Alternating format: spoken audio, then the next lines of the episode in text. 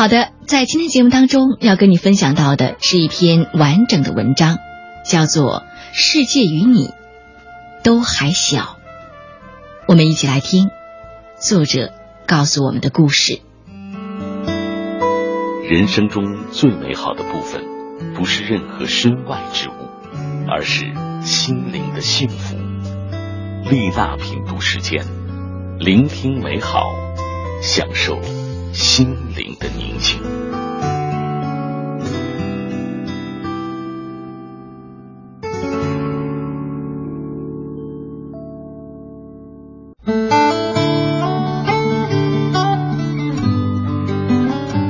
成年以后结交的一些人格健全、才华出众的朋友，他们曾坦然的告诉我，在高中时都有过被同学组团欺负或者集体孤立的经历。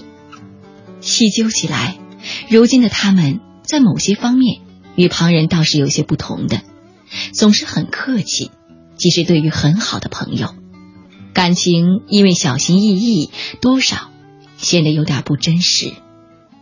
这时，我总想用力的给他们一个拥抱，并发自内心的想要呵护他们，因为他们在人际交往中受到过严重的挫折，而我也一样。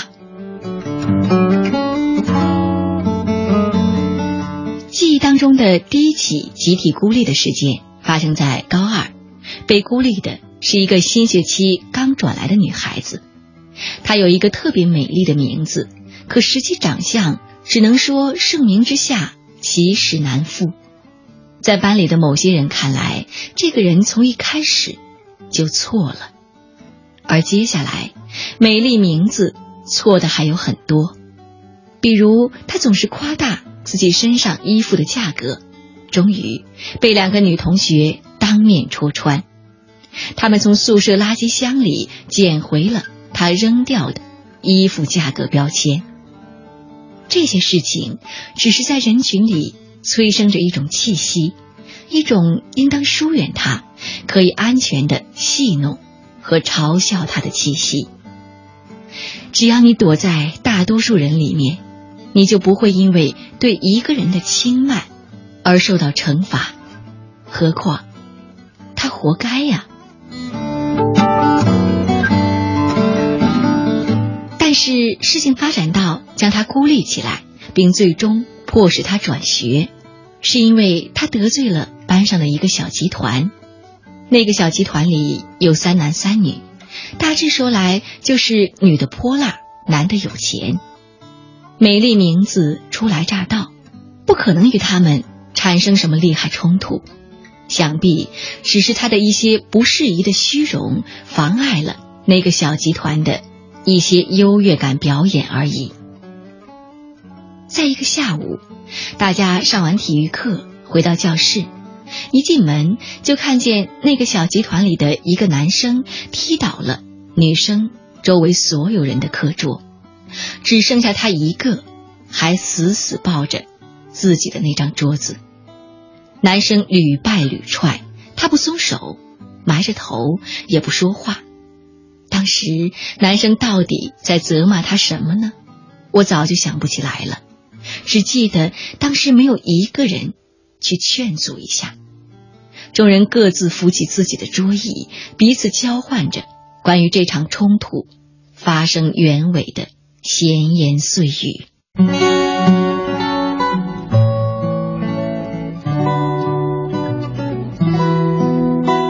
那张课桌终于被踢倒了。而他再也没有回到教室。要转进我们这所重点中学并不容易，但是第二天他便让家里人把他接走了。那样粗暴的一场厌烦，也许毁掉的不仅是一笔不菲的赞助费，更不论刚刚缴纳的学费，也许还有他父母在人前的点头哈腰，以及人后的打点送礼。托关系，说不定在昨天的电话里他父亲还在叮嘱他鼓励他满心希望他明年从这里考进一所耀眼的大学。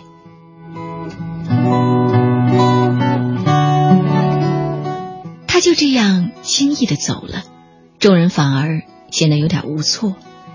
居然就这样退学了好像又可以因为这个笑话他似的。可是事情并没有就此完全结束。一个礼拜以后，他竟寄来了一封信，白纸黑字，写了数页。我凑过去时，只看到了最后两句：“我会永远恨你们，你们会有报应的。”这样的风浪，在四十五分钟的课堂时间里是看不见的，老师看不见，父母看不见，甚至那个兴风作浪的男生月考时，居然还考了全班的第二名。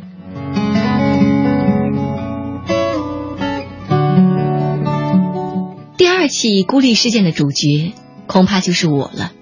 如今回想起来。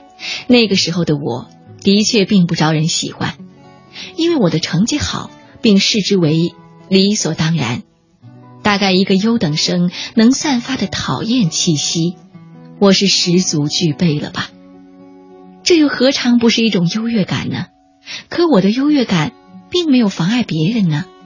你若想把名次考到我前头，大可以努力一试。当时的我。就是怀着这样的心态，而我的同桌给了这样的我一记耳光。那天，我的同桌让我给他讲一道题，我说我不能每道题都给你讲，我给你讲是我的意愿，但不是我的义务。他站起来，推倒了我放在我们桌位中间的一箱书，然后猝不及防的在我脸上。狠狠扇了一巴掌，而且他还先哭了。他高声叫着：“滚回你们 B 区去！”我并不属于我念的这所高中的招生范围，但是学校为了搜罗优质生源，在中考前就以模拟考试成绩作为参考，提前录取了我们市的多名好学生。他这句话。似乎激发了之前大家一直都没有想起来的地域矛盾。当年的我自然同样年轻气盛，班上一个男同学把我从与他的扭打中拉开，推我出了教室，但我挣脱他又走了回去，走到泪眼汪汪的同桌面前，我平静的叫了一声他的名字。他一抬头，我就回给了他一记耳光。事情当然不是彼此扇了一个耳光就算完了。班主任在这件事上十足的偏向了我，他是我母亲同事的老同学，而且我又是他在未来升学前景中填住了颇多希望的人，而我的同桌。对我有多无情，在班主任不在的时候，同学们就会成倍的再加给我。集体的恶意，实在是青春记忆里最难以磨灭的伤痕。得到好处时，往往需要低人一头。你所拥有的优越条件，并不是一定他人就能拥有。这个做人的道理，十七岁的时候，没有人告诉我。于是，那时的我只能在众人的铜墙铁壁间，撞得头破血流。学校里的事，我不敢告诉父母，自己筹划着能不能找另外一个班的班主任说一说，替自己转个班。那时的我天真极了，垂着两只手。就去找年级主任，他还是另一个班的班主任。他当然不可能接收我，即使我的成绩看上去还不错，但他也没有必要为自己平添这些麻烦。夜幕下，我绝望的走在回教室的路上，经过学校大门口时，看见外面车水马龙。相对于外面的那个大世界。我的绝望是如此之小，小的恰恰就能淹没如此小的我。那时候，所有人都希望高考倒计时牌翻得越慢越好，我却是恨不得马上撕到零的那一个。我想尽快的到一个没人认识我的地方去生活，最好面朝大海，可以天天发呆。高考前，英语老师在一堂自习课上忽然说了这样一段话：“高考是改变环境的一个最长远的跳板，你可以去一个你喜欢的学校，和你喜欢的人待在一起，没有人知道你过去如何。”你将有机会焕然一新。我闭上眼睛，流了一次隐没的泪。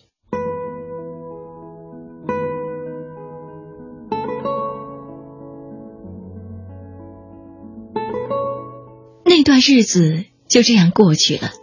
那三年，我没有真正快乐过，也没有交过一个真正的朋友。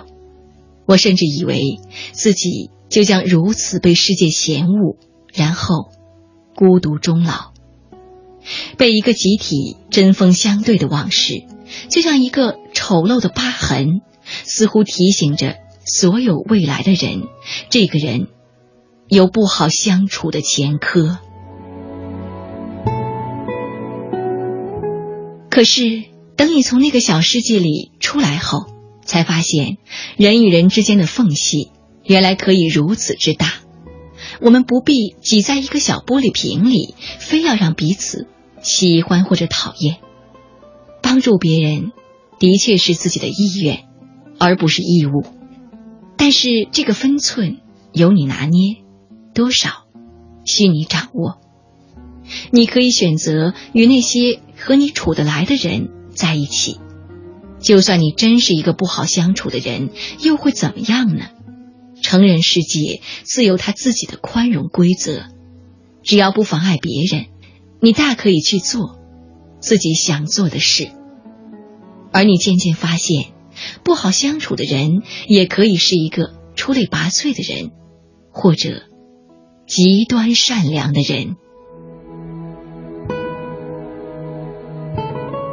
每当有亲戚要把自己的孩子送到远方甚至海外的中学去念书的时候，我望着那青涩的少年，总有一丝丝的隐忧。孩子，我希望你能尽早学会在人群中生活的圆通之道，得到好处的时候要分他人一口，荣誉满载的时候懂得谦逊低调。克制虚荣，不与人攀比物质，因为那将没有尽头。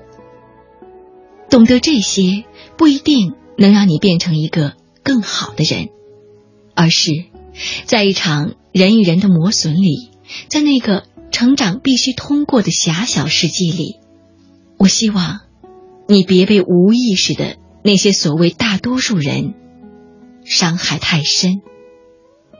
而未来，孩子，未来你可以尽情成为那个你想成为的人。